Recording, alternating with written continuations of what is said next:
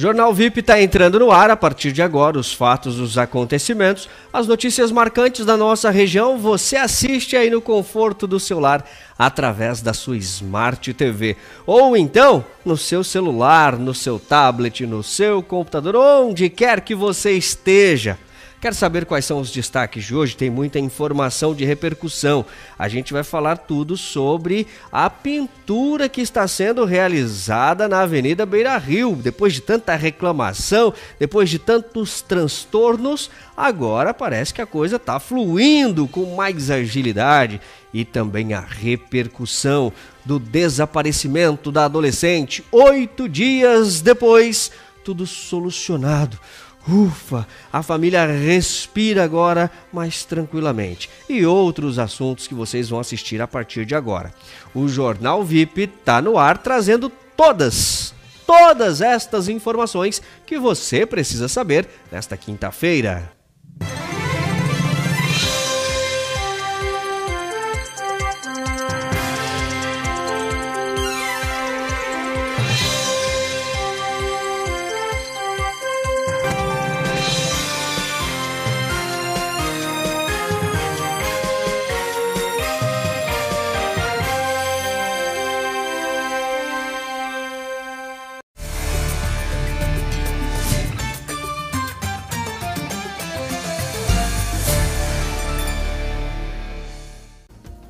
Dar uma olhadinha como é que está a previsão do tempo para esta quinta-feira. Os termômetros estão indicando que vão ficar entre os 13 graus a previsão de mínima para hoje e 23 que é a previsão de máxima. Tem chance de chuva, ela é muito pequena, apenas 10%. Isso no município de Tijucas, né?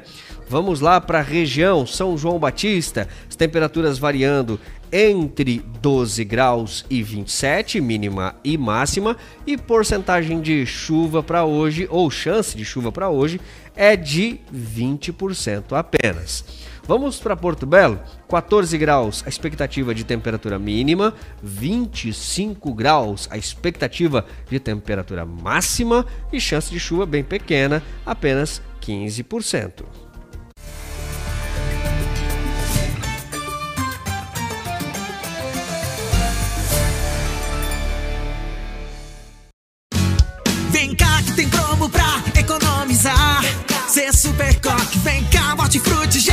Já tá tá? Cê super coque, tudo que você precisa pra receita preparar. Massas frios e padaria pra esquentar ou refrescar. Se tem churrasco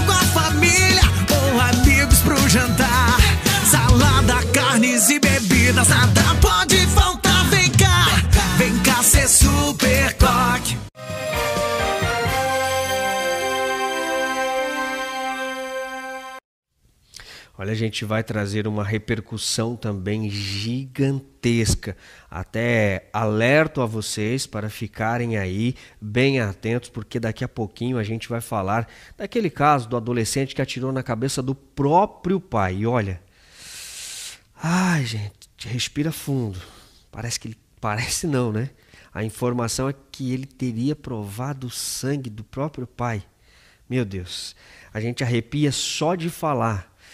Mas daqui a pouco a gente vai repercutir esta informação. Tem detalhes muito importantes. Olha, daqui a pouquinho no Jornal VIP a gente traz esta informação, porque agora a gente repercute ainda o desaparecimento daquela jovem, né? Agora, no caso, ela apareceu, graças a Deus. Foram oito dias que pareciam uma eternidade para a família, mas olha, respira aliviado. O pesadelo de uma família de Tijucas terminou com um final feliz nesta quarta-feira. Após oito dias de buscas por uma adolescente de 16 anos desaparecida há oito dias, os familiares poderão viver mais tranquilos e com a Franciele Silva Marques em casa, sã e salva. Em entrevista ao VIP Social TV, a mãe da jovem Cristiane Ferreira da Silva deu detalhes sobre a filha e os bastidores do reencontro.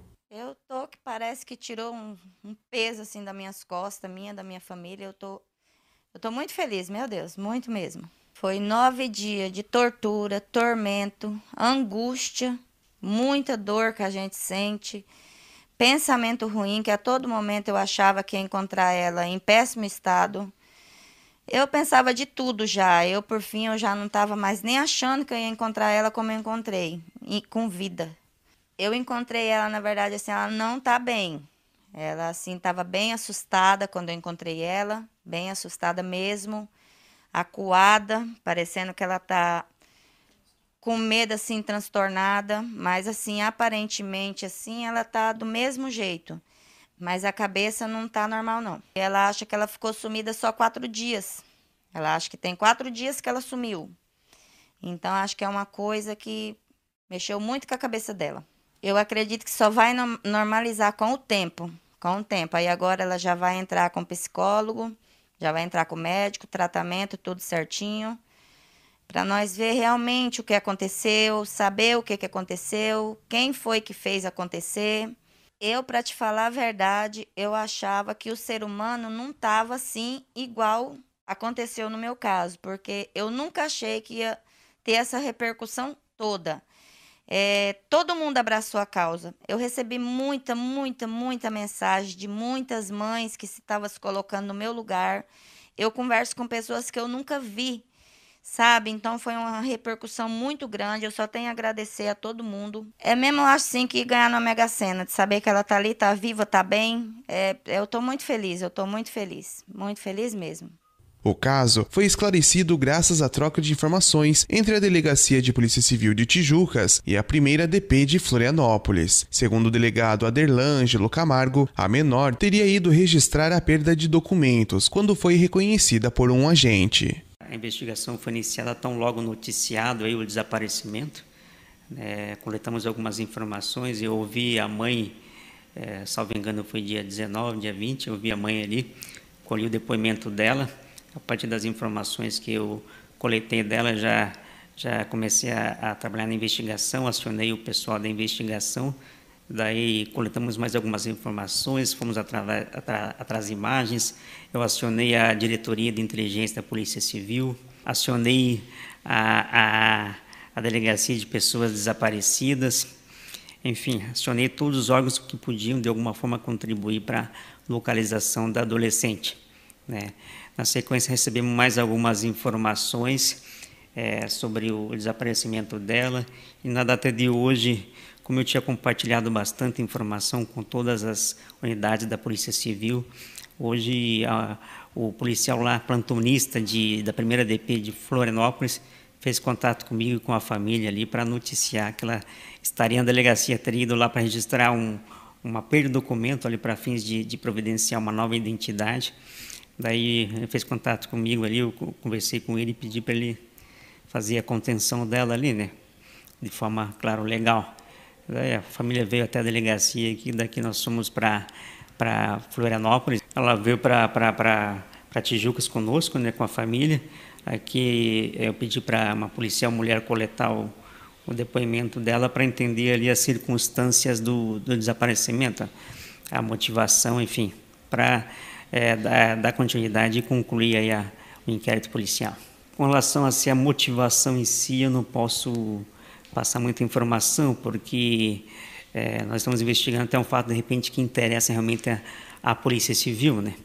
Ela passou algumas informações, nós estamos apurando se as informações são realmente verdadeiras e se elas forem verdadeiras vão dar um direcionamento para a investigação que é que não fica apenas num caso simples de desaparecimento. A Polícia Civil vai dar continuidade às investigações para apurar realmente as circunstâncias do desaparecimento, a motivação e se tem algum fato de interesse da Polícia Civil apurar. É, gente, muito se ouviu em relação a isso, né? Era um diz que me disse, mas essa história realmente dela ter ido buscar ali ou fazer um documento na delegacia a Polícia Civil está ainda apurando outros detalhes para assim encerrar esta investigação. A gente está em contato com o repórter Luan Lucas, que vai trazer mais informações das ruas de Tijucas. Teve início da pintura na Avenida, ba... Avenida Beira Rio, rapaz, paralela a Bayer Filho. E aí o Lucas traz mais detalhes, está no local. Ontem o pessoal já começou a comemorar e agora sim, eita, com raio de sol e tudo, hein, Lucas? Boa tarde para você. Conta pra gente aí essa novidade. Início de tarde ensolarado por aqui, Júnior. Boa tarde para você, muito boa tarde a todo mundo que está acompanhando mais uma edição do Jornal VIP. A gente está aqui no centro de Tijucas, na Avenida Beira Rio. Aqui ao meu lado, assistindo aqui a nossa transmissão, está o Dino, hein, gente? A gente vem acompanhar como é que tá os trabalhos de pintura aqui da Avenida Beira Rio, uma avenida que é muito importante para todo o Vale do Rio Tijucas, já que é um importante corredor de acesso às cidades de Canelinha, de São João Batista, de Nova Trento e Major Gessino, que fazem e usam esse corredor para acessar a rodovia BR-101.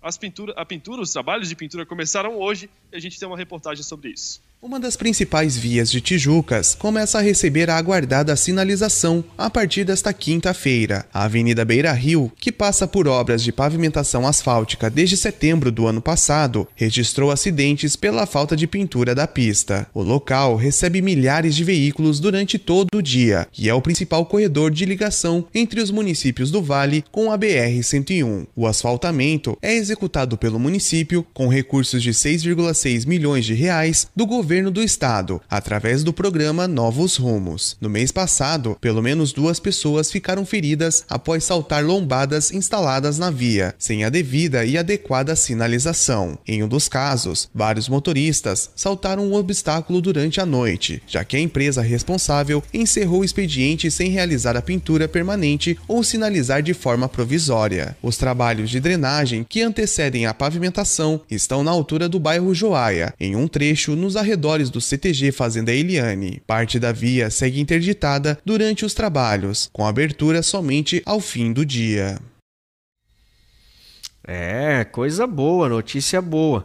E daqui a pouquinho a gente traz também toda a repercussão, hein? Imagina só o filho matar o próprio pai. É, daqui a pouco a gente traz essa informação. Olha só.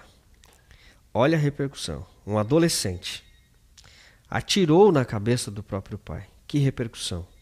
Não chegou a matar, né? Não chegou a matar. Mas atirou na cabeça do próprio pai. Não, e é apavorante o que vem na sequência. Meu Deus. Mas eu volto com Lucas. Volta lá, Lucas está lá na Beira Rio, famosa Beira Rio. Friozinho, mas o sol tá aí. E a população agora comemora. A gente vê um fluxo bastante intenso nesta, neste horário considerado de pico nesse momento, né, Lucas? É, e tá aumentando o movimento por aqui, né? A gente chegou um pouco mais cedo aqui no local e acompanhou um fluxo menor de veículos e agora com a chegada dos horários em que as pessoas retornam do almoço para os seus trabalhos ou estão retornando para casa, o fluxo tem aumentado. E como a gente vinha mencionando, Júnior, a pintura é, de, uma, de uma rodovia, de uma via como essa, que é tão usada por tantos motoristas de tantas cidades, é muito, é muito importante e a falta dela acaba gerando diversos acidentes. Há cerca de um mês, mais ou menos, a nossa equipe esteve em outro ponto da Beira Rio, trazendo as informações sobre acidentes que ocorreram aí durante a noite, justamente pela falta de pintura, a falta de sinalização. Muita gente não sabe o tamanho da importância que a pintura dessas faixas tem, mas elas, gente, são muito importantes e a falta delas geraram vários acidentes. Teve idoso que acabou é, tendo problemas aí é, acabou, acabou ficando ferido, teve traumatismo craniano por conta do acidente, teve pessoas que acabaram caindo, escorregaram na pista, conseguiram se levantar, não foram atendidas, mas também saíram com algumas escoriações. Então agora sim uma boa notícia para a população, essa via que é tão importante e que faz aí esse, essa ligação entre os municípios, passa agora a ter muito mais segurança para os motoristas que utilizam ela aí em seu dia a dia, em seu roteiro de trabalho também deslocamento para casa, Júnior. É, graças a Deus, tu falou de rodovia, realmente a Beira Rio é praticamente uma rodovia, né? Quem vem de São João Batista, de Canelinha, de Nova Trento, tudo tem que passar por aqui. O fluxo é, é intenso, horários de pico realmente. Agora, a expectativa é que diminua os acidentes que foram provocados aí e ainda alguns trechos motoristas tenham paciência redobrada. Mas ó, tá ficando bom, né? Tá ficando bom sim. É quase uma rodovia, né, Júnior? Já que ela começa no fim ou no início, depende para qual sentido, de uma rodovia estadual, que é a SC 410, e aí termina na outra rodovia, já federal, a BR-101. E vale ressaltar, então, para o pessoal, você falou em atenção, o pessoal que está vindo agora no sentido é, de Canelinha, está vindo da Nova Descoberta, para o centro de Tijucas. Oh, o pessoal passa buzinando, é o social chamando a atenção em toda a nossa região. Para quem está voltando então ao raciocínio. Acorda, tá Lucas! Tá de... pessoal que está descendo de Canelinha para Tijucas tem que ter bastante atenção, especialmente naquele trecho do bairro Joaia, lá perto do CTG Fazenda Eliane, porque lá ainda está em obras, então está sendo feito é, os trabalhos de drenagem da via, para aí sim a aplicação da camada asfáltica. Por lá ainda vai demorar um pouquinho uma obra e por isso os motoristas precisam de bastante atenção, Júnior. Fechado, Lucas. Obrigado pela sua participação aí. Pode voltar a qualquer momento, né? A gente deixa sempre liberado o canal para que quem está na externa participe com a gente trazendo os principais detalhes em tempo real para nossa região, em todos os cantos do município de Tijucas e também em todo o vale e no litoral. Vamos trazer mais informações e eu volto a falar que daqui a pouquinho a gente fala daquele caso de um filho que tentou contra a vida do próprio pai. Graças a Deus o homem sobreviveu, até falei outra coisa ali no início, mas graças a Deus sobreviveu. Porém, né? é uma situação que chama bastante atenção. E olha, o pós ali depois, meu Deus, daqui a pouquinho a gente fala sobre isso, porque tem mais um assunto muito importante neste momento. Um bebê, gente, de apenas um ano, contraiu o coronavírus e um homem acabou morrendo por complicações da mesma doença. Um homem de 51 anos, morador do bairro Timbezinho, em São João Batista, não resistiu às complicações da Covid-19 e faleceu. A vítima possuía um histórico de comorbidades e estava internada na UTI até a data da morte, confirmada na manhã desta quinta-feira. Segundo o boletim diário de atualização da doença, o município passa a contabilizar 77 óbitos provocados pelo vírus desde o início da pandemia. O primeiro foi registrado dia 13 de junho do ano passado, onde uma idosa de 78 anos acabou falecendo. Nas últimas horas, cinco novos casos da doença foram confirmados na capital catarinense do calçado. Entre os infectados estão três adultos, uma criança de 4 anos e um bebê de apenas um ano de vida. Os contaminados residem nos bairros Rio do Braço, Carmelo, Centro e Jardim São Paulo. A cidade ainda possui 91 pessoas com vírus ativo no organismo, onde três já estão sendo tratadas em UTI e duas em leitos hospitalares clínicos. 4.237 já contraíram o coronavírus e 4.609 conseguiram se curar.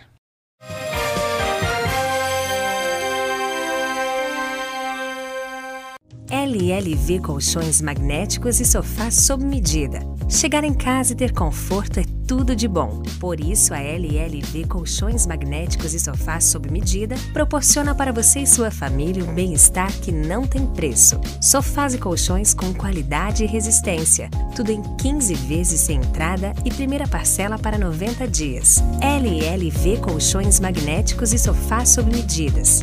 No estacionamento dos fundos do Hipermercado Coque, no centro de Tijucas. O colchão que vai mudar sua vida.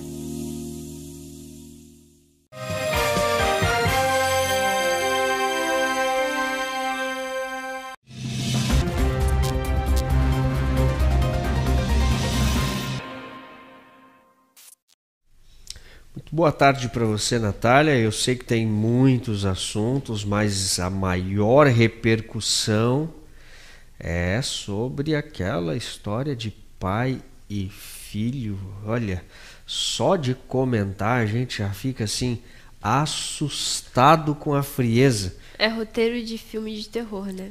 Da filme de terror, verdade. Traz aí pra gente então, atualiza os nossos internautas com as informações desta quinta-feira. Boa tarde para vocês aí de casa no oferecimento desse time de patrocinadores VIP para trocar óleo e filtro é na Duff Pneus, manecar consórcio com parcelas que cabem no seu bolso. Para aprender a tirar, clube de caça e tiro aqui em Tijucas. Para cuidar da saúde, é a Central de Exames Laboratório Clínico anexo ao Hospital São José. E deu um tilt aqui, mas o posto Chiquinho também já apareceu aqui. Abasteça e sinta a diferença. Antes de a gente falar desse caso, a gente vai falar sobre outras ocorrências policiais que também são de relevância aqui para nossa região. E olha só, após alguns meses, uma praça ser é, deteriorada, novamente um outro ataque. Uma praça pública no bairro Timbezinho, em São João Batista, foi novamente alvo de vândalos durante a semana. O espaço voltado para a comunidade, especialmente para crianças e idosos, teve praticamente todos os parques e bancos danificados. Os brinquedos, os aparelhos da academia da terceira idade, lixeiras e mesas foram totalmente destruídos. Parte da fiação elétrica e de iluminação da praça foram furtadas. Ao que tudo indica, os crimes ocorreram durante a semana com maior efeito nesta quarta-feira. Em janeiro, o mesmo espaço já havia sido alvo de vândalos que destruíram vários itens e também furtaram vários cabos de energia. Nesta ação, um morador conseguiu flagrar os autores pela madrugada e acionou a polícia militar. Desde a primeira destruição, os órgãos municipais já haviam recuperado todo o estrago. Agora, todo o trabalho de recuperação da praça terá que ser feito novamente. Para impedir novos ataques, o poder público tenta viabilizar a instalação de câmeras de segurança e monitoramento. Júnior, a gente falou de filme de terror, mas a gente vai falar de filme de velocidade agora então. Porque Olha, essa também dá um roteiro. Rapidinho, Natália, chegou pra gente agora um atendimento pré-hospitalar no município de Tijucas. Uma feminina maior inconsciente em via pública. Daqui a pouquinho, se o Lucas estiver na rua, a gente já faz contato para tentar trazer esta informação em tempo real. Exatamente. A gente vai falar sobre um caso de um assalto à mão armada. Teve perseguição e teve até uma pessoa se jogando do veículo. No início da noite desta quarta-feira, a Polícia Militar de Itapema recebeu informações de um assalto à mão armada em Camboriú e que possivelmente os criminosos fugiram para o município da Costa Esmeralda. Em seguida, a central de monitoramento informou que o carro roubado estava entrando no bairro Morretes. O automóvel foi visto indo em direção à área de invasão. Diante da tentativa de abordagem, uma perseguição foi iniciada. Havia uma mulher no banco traseiro. Ela colocava os braços braços para fora da janela e, próximo da rotatória, se jogou do veículo em movimento. Dentro do viaduto, uma outra viatura fechou o automóvel perseguido e houve uma colisão, e os dois ocupantes foram detidos. A mulher caída na pista apresentava leves escoriações e também foi detida. A vítima relatou que quando chegou em sua residência, um homem parou do lado do carro anunciando o assalto e fez menção de estar armado. O autor e os dois caronas foram foram levados para a delegacia. É, tem casos aqui bem impactantes nas últimas 24 horas. E o monitoramento de um traficante resultou em uma grande apreensão de drogas. Na noite desta quarta-feira, um homem suspeito de ser responsável por traficar na região foi abordado na rua Uganda, em Balneário Camboriú. O rapaz, morador do bairro Morretes, em Itapema, vinha sendo monitorado há alguns dias. No veículo em que estava durante a abordagem, havia mais uma pessoa no carro. O motorista também era envolvido no tráfico de drogas. No banco traseiro havia diversos tabletes de maconha. O detido confirmou que estava indo realizar uma entrega e, no total, havia 10 quilos do entorpecente. Na casa do rapaz monitorado, em Itapema, havia aproximadamente 1,8 quilos de maconha embalados e separados para venda. Todo o material utilizado para empacotar e pesar também foi localizado. Já na casa do seu colega estavam duas menores de idade que ficaram sob responsabilidade do conselho tutelar. Tá preparado, Júnior? A verdade pode ser impactante. Não sei se eu tô preparado, olha. Realmente é cena de cinema, a gente fica só imaginando o filme que passa na nossa cabeça. E para trazer mais esclarecimentos sobre esse caso que aconteceu aqui na nossa região ainda, na cidade de Brusque, o delegado Alex Reis da Polícia Civil. No dia de hoje, a Polícia Civil procedeu à oitiva do adolescente investigado pelo ato infracional é, de tentativa de patricídio. Fato esse acontecido no dia 20 de maio do corrente ano. É, segundo apurado, na data informada, a Polícia Civil tomou conhecimento de que uh, teria ocorrido uma tentativa de homicídio no, na rua Pedro Fantoni, no bairro Bateias.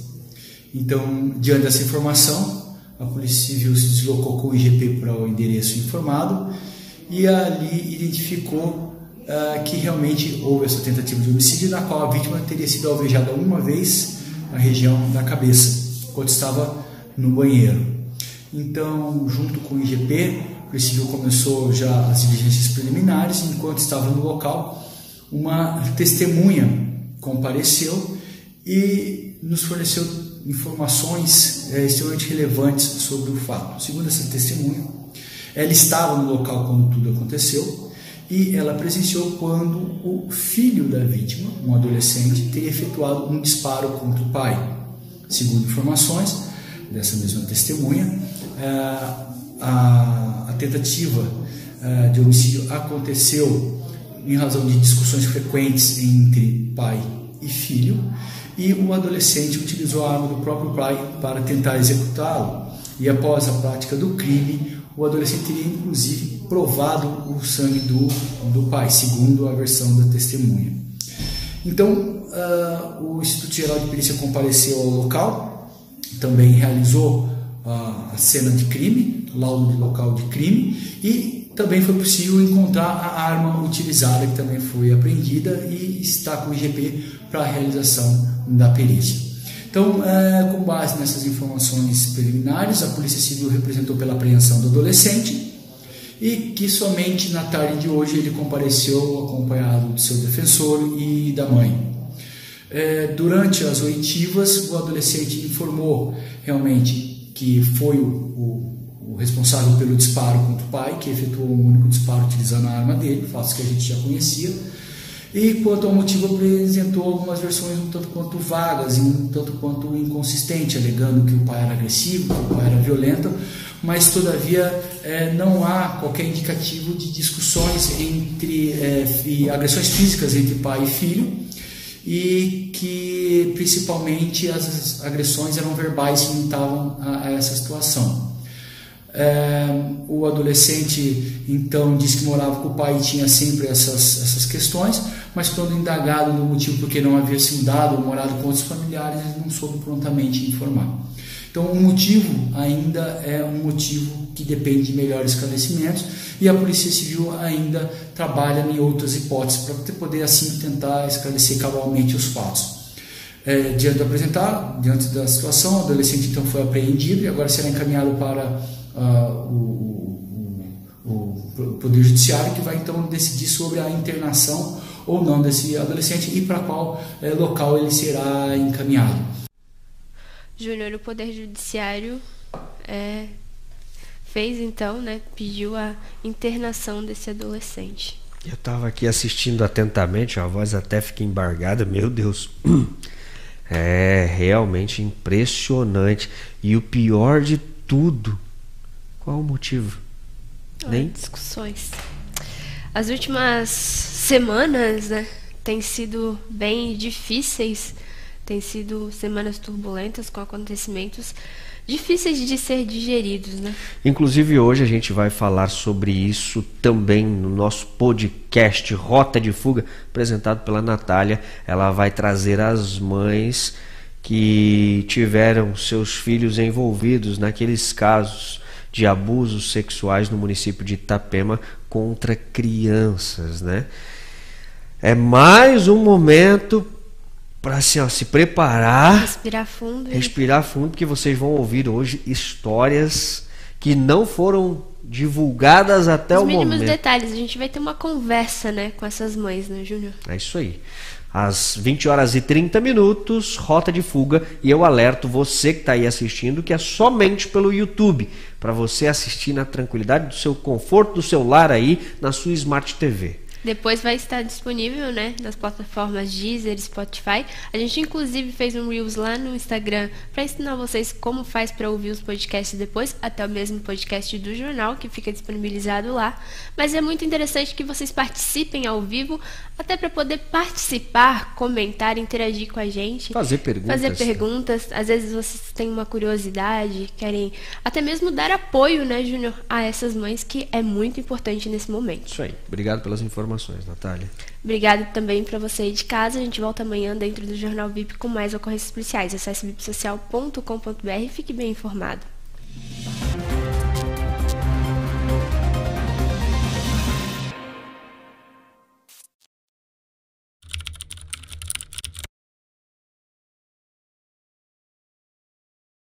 Já que você está passando mais tempo em casa, aproveite para renovar os seus móveis no Decora Mais e deixar a sua casa do seu jeito. E o melhor, parcele tudo com mais vezes, sem comprometer o limite do seu cartão de crédito e comece a pagar em até 90 dias. Tudo que sua casa precisa está em um único lugar. Confira as nossas ofertas e fale com a gente. Renove a sua casa com o Decora Mais.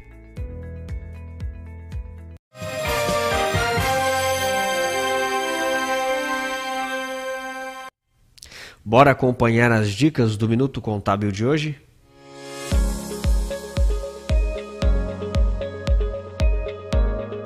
Olá, tudo bem? Sou o Gabriel da Contabilidade Cruz e seja bem-vindo ao Minuto Contábil. Para se ter sucesso em um empreendimento, é necessário se ter atenção em todos os detalhes, desde projeto, arquitetura, localização e principalmente no planejamento administrativo de sua construtora. Sendo assim, na construção civil, possuir o controle dos custos necessários para a execução do seu projeto é essencial. Diante disso, a contabilidade especializada em construção civil torna-se um grande pilar no desenvolvimento do empreendimento, pois além de indicar se o andamento do projeto está sendo bem realizado, indica a necessidade de maiores investimentos ou de corte de gastos desnecessários. De maneira resumida, a contabilidade para a construção civil é para fazer uma análise minuciosa das movimentações da construtora para minimizar o seu custo e maximizar a sua gestão. Isso tudo sem perder a qualidade da informação. Se essa dica fez sentido para você, acompanhe nossas redes sociais e tenha assuntos direcionados a seu negócio. Até a próxima!